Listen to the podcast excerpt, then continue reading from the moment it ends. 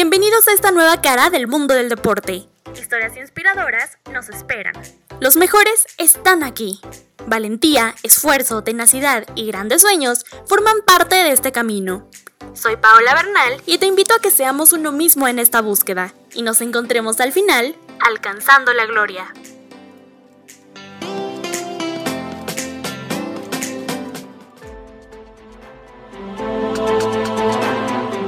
¿Qué tal amigos? ¿Cómo están? Les saluda Paula Bernal y quiero darles la bienvenida a un nuevo episodio de Alcanzando la Gloria. El día de hoy tenemos una historia especial que sin querer va acorde a la lucha que se está realizando alrededor del mundo en contra del racismo. El día de hoy hablaremos de un personaje que nació de la miseria de la Gran Depresión, pero que luchó día con día por salir de esta situación. Hablaremos de un hombre que luchó en contra de la discriminación racial en su propio país del hombre que abrió caminos para los atletas de color que vinieron después de él.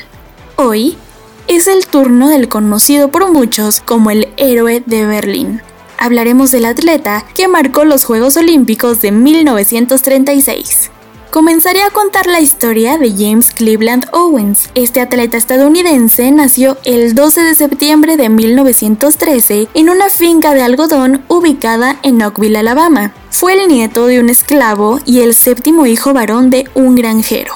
Owens fue el menor de 10 hijos. Su familia estaba conformada por sus padres Henry Cleveland Owens y Mary Emma Fitzgerald, tres hermanas y siete hermanos. Owens era conocido por todos como Jay-Z. Cuando tenía 9 años se mudó junto con su familia a Cleveland, Ohio, al norte del país, en búsqueda de un mejor futuro y para poder huir de la fuerte segregación que existía en el sur de Estados Unidos. A este periodo se le conoce como la Gran Migración Negra. Al iniciar su etapa escolar en Cleveland, su profesor le preguntó por su nombre, a lo que respondió que se llamaba Jay-Z. Su acento sureño le hizo una mala jugada, pues el profesor entendió Jesse. Y es gracias a eso que a partir de ese momento se le conoció como Jesse Owens. Jesse trabajó en diferentes oficios durante su tiempo libre cuando era adolescente. Fue repartidor de mercancías, estibador en vagones de carga y también trabajó en un taller de reparación de calzado. Con esos trabajos apoyaba a su padre y a uno de sus hermanos que trabajaban en una acerería. En esos años también comenzó su interés por las carreras de velocidad. Owens acudió a la Fairview Junior High y comenzó a entrenar con Charles Riley. Jesse siempre atribuyó su carrera exitosa en el atletismo al estímulo de Riley, mientras se encontraba en el instituto. Riley le dejaba entrenar antes de sus actividades escolares debido a que trabajaba en el taller de calzado después de clases. En esa institución también conoció a la que sería su futura esposa, Minnie Ruth Solomon, a la edad de 15 años, mientras que ella tenía tan solo 13. Cuando Jesse tenía 19 años y Minnie 17, se convirtieron en padres de una niña, quien nació en 1932 bajo el nombre de Gloria Owens. Tras el nacimiento de su hija, Owen siguió estudiando y fue hasta 1933 cuando se encontraba en la East Technical High School en Cleveland que Owens atrajo la atención del entorno deportivo nacional al romper el récord mundial de salto en largo para estudiantes de instituto, con una marca de 7.55 metros e igualó el récord mundial en 100 metros lisos con una marca de 10.4 segundos.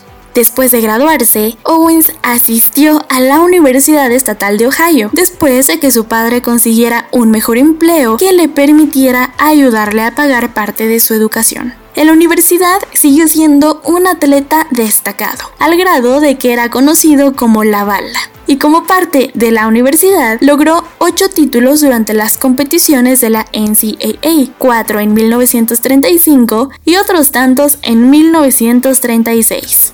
1935 fue un año especial para Jesse, pues el 25 de mayo realizó una memorable hazaña en las competiciones de la Big Ten Conference que tuvieron lugar en Ferry Field, ubicado en Ann Arbor, Michigan. Owens protagonizó la tarde más extraordinaria de la historia del atletismo, batiendo en un lapso de 45 minutos 5 récords mundiales. Saltó 8.13 metros, un récord que duró 25 años. Batió los de 220 yardas lisas y 220 yardas vallas, y de paso los de 200 metros en ambas carreras. También igualó el de 100 yardas. En 2005, el profesor de Historia Deportiva de la Universidad de Florida Central, Richard C. Señaló que consideraba esas marcas conseguidas en un solo día como la empresa más impresionante en el atletismo desde 1850.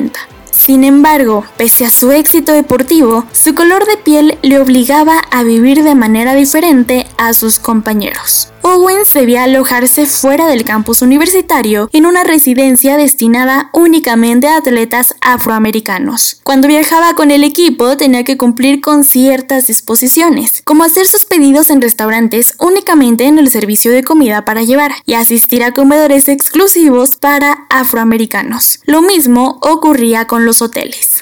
La segregación y el racismo que vivió fue tan fuerte que a pesar de ser un excelente atleta y tras obtener grandes logros deportivos, Jesse nunca recibió una beca, por lo que trabajaba a medio tiempo para poder pagarse los estudios. En 1935 también contrajo matrimonio con Minnie Ruth. Estos momentos de felicidad fueron la antesala de la mejor época deportiva de Jesse Owens. Llegó 1936. En este año se realizaron los Juegos Olímpicos de Berlín.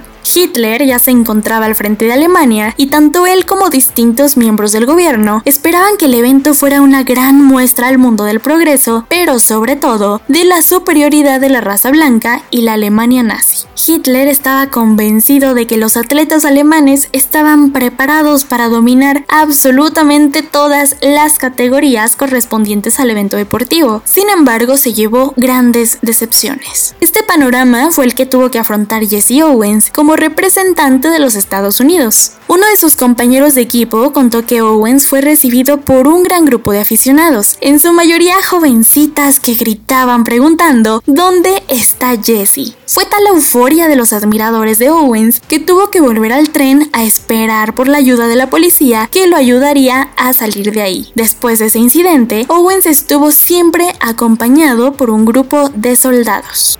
La fama del joven atleta llamó la atención de Adi Dassler, futuro fundador de la marca mundial Adidas. Este visitó a Owens en la Villa de los Deportistas y lo convenció de usar las zapatillas de su empresa, convirtiéndose este hecho en el primer patrocinio para un atleta afroamericano. Los juegos comenzaron y el 13 de agosto Jesse Owens ganó su primer medalla de oro al ganar en la carrera de los 100 metros obteniendo un tiempo de 10.3 segundos, solo una décima de segundo menos que su compañero de estudios Ralph Metcalf y dos décimas de segundo menos que Tinus Osendarp, representante de los Países Bajos. Al otro día, el 4 de agosto, Jesse Owens conquistaría su segunda medalla de oro en los Juegos, al lograr una marca de 8.06 metros en el salto de longitud. Tiempo después, Owens revelaría que para lograr este triunfo fue fundamental una recomendación técnica hecha por el atleta alemán Luz Long, competidor también de los Juegos Olímpicos y el tercer día de la competencia obtuvo el triunfo por la carrera de los 200 metros, al lograr completarla en 20.7 segundos menos que su contrincante Mac Robinson. Llegado el cuarto día de los Juegos, llega también la cuarta medalla de oro para Owens al ganar junto a su equipo la carrera de relevos 4 por 100 metros. Para esta carrera, el entrenador Dean Cromwell decidió reemplazar a Marty Glickman y Sam Stoller, los dos únicos judíos del equipo de atletismo estadounidense por Jesse Owens y Ralph Metcalf, completando el grupo con Frank Wyckoff y Floyd Draper, quienes llegaron a imponer un nuevo récord mundial de 39.8 segundos. La hazaña de ganar cuatro medallas de oro en cuatro días fue un hecho muy importante en la historia del deporte y no se repetiría hasta los Juegos Olímpicos de Los Ángeles en el año 1984, cuando Carl Lewis ganaría las mismas medallas en los mismos eventos. Además de sus logros deportivos, Owens sobresalió por la polémica situación que le tocó vivir con Adolf Hitler, quien se negó a darle la mano durante la premiación por ser afroamericano. Siendo figuras públicas con ideales diferentes, los personajes de Jesse Owens y Adolf Hitler han cosechado muchos rumores y versiones sobre cuál fue su actitud al encontrarse en los Juegos Olímpicos. Se sabe que el dictador solo se dedicaba a saludar a los competidores alemanes que habían conquistado alguna medalla para luego abandonar el estadio. Esta actitud generó respuestas negativas de los atletas y seguidores, por lo que los oficiales encargados del Comité Olímpico le recomendaron que saludara a todos los competidores sin distinción alguna o que no saludara a nadie. Hitler se abocó a la última sugerencia y no volvería a participar en la entrega de medallas. Esta decisión pudo haberse dado antes de que llegara a participar Jesse Owens, aunque esta hipótesis no merma la idea de pensar que el dictador mostraba una real intolerancia hacia el atleta afroamericano. Sin embargo, en una entrevista, Owens mencionó que antes de la entrega de medallas en los 100 metros, se dirigió a aparecer en una transmisión televisiva cerca de donde estaba Hitler y que cuando pasó cerca de él, le estrechó la mano. También dijo a los periodistas que creía que era de mal gusto criticarle si no estaban enterados de lo que realmente había pasado. En el año 2009 se le realizó una entrevista al periodista alemán Siegfried Mischner en donde aseguró que Owens llevaba en su cartera una foto donde se veía a Hitler y Owens estrechando la mano. Confesó también que Jesse Owens pensaba que el trato dado por los medios de comunicación al Führer eran injustos, así que en la década de los 60 trató de convencer al periodista y a sus compañeros atletas a cambiar la versión, que hasta el momento había sido muy bien aceptada por el público, pero falsa. Mischner aseguró que el mismo Owens fue quien le mostró la fotografía, diciéndole que había sido uno de sus mejores momentos. En la Alemania posguerra, la versión de que Hitler había ignorado a propósito a Owens era bien aceptada, así que la fotografía nunca fue revelada, dejando este gran episodio como un gran mito y la búsqueda de la fotografía como un fragmento histórico con un alto valor. Tras volver de los Juegos Olímpicos, el presidente Franklin Roosevelt nunca recibió a Owens en la Casa Blanca. La historia de Jesse como el héroe que desafió a Hitler en nombre de la humanidad fue ignorada, viéndose nuevamente frente a la miseria y el racismo. Owens, para muchos el mejor atleta del siglo XX, nunca recibió el premio de mejor deportista amateur de Estados Unidos.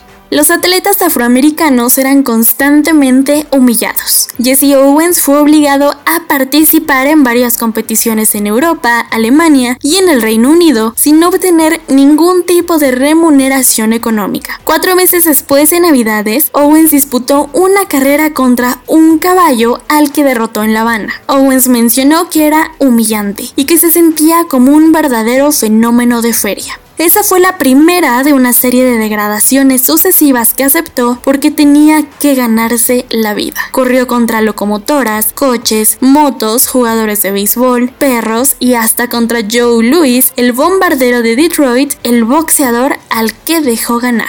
El presidente del Comité Olímpico de Estados Unidos, Avery Brundage, se beneficiaba de los contratos pues los deportistas olímpicos debían ser amateurs puros, no podían cobrar por correr. Harto de la situación, y deseando volver a Estados Unidos para capitalizar su popularidad inmensa, Owens se negó a participar en una competición en Suecia. Brundage le sancionó prohibiéndole volver a correr. Así fue como la carrera deportiva del mejor atleta de la historia se terminó a los 23 años de edad. Pese a la decisión tomada por las autoridades atléticas, las ofertas de patrocinio deportivo no desaparecieron y a pesar de todos estos obstáculos que la vida le puso a Owens, tuvo dos hijas Marlene y Beverly, nacidas en 1939 y 1940 respectivamente. En 1946 participó en la fundación de la West Coast Baseball Association junto a Abe Saperstein en la Liga de Béisbol Afroamericana, en la que Owens era vicepresidente y propietario del equipo Portland Rosewoods. Con los Rosewoods iba de gira por el país y en ciertas ocasiones entretenía a los espectadores en medio de un doble juego al retar la velocidad de un caballo.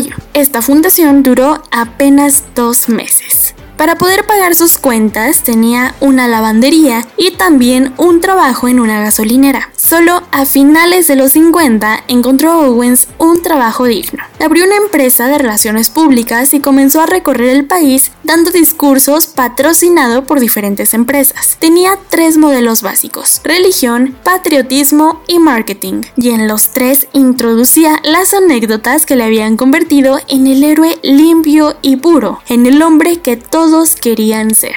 Después de sus años gloriosos en el negocio, cayó en bancarrota en 1966. Cayó tan bajo que el gobierno lo enjuició por evasión de impuestos. Después de esto, el gobierno lo apoyó convirtiéndolo en embajador de buena voluntad. Cuando se retiró, se dedicó a criar caballos de carreras. En 1979 enfermó de cáncer de pulmón tras 35 años de fumar una cajetilla de cigarros por día. Sus hábitos de deportista no fueron suficientes para combatir la enfermedad. Durante meses, Owen entró y salió frecuentemente del hospital, hasta que el 31 de marzo de 1980, con 66 años de edad, perdió la vida rodeado de su esposa y de sus familiares en Tucson, Arizona. Sus restos fueron trasladados al cementerio de Oak Woods en la ciudad de Chicago. En su nombre fue instituido el premio Jesse Owens por la importancia de su carrera. En 1984, una calle de Berlín fue renombrada con su nombre, al igual que una escuela secundaria en el distrito Lichtenberg. Jesse Owens fue premiado con la Medalla Presidencial de la Libertad de los Estados Unidos en 1976 por Gerald Ford fue ingresado al Salón de la Fama del Comité Olímpico Estadounidense en 1983 como título póstumo. También se le otorgó como título póstumo la Medalla de Oro del Congreso por George Bush el 28 de marzo de 1990. El dormitorio que usó para su estadía durante los Juegos Olímpicos se convirtió en un museo que alberga fotos de los logros obtenidos durante la competencia. Además, se encuentra una carta. Esta fue interceptada por la Gestapo, donde un admirador le daba como consejo no darle la mano a Adolf Hitler. Hasta aquí llega la historia del día de hoy. Espero que les haya gustado esta gran historia de vida. Los invito a compartir el episodio en sus redes sociales, con sus familiares y sus amigos. Y nos escuchamos la próxima semana con un nuevo episodio de Alcanzando la Gloria.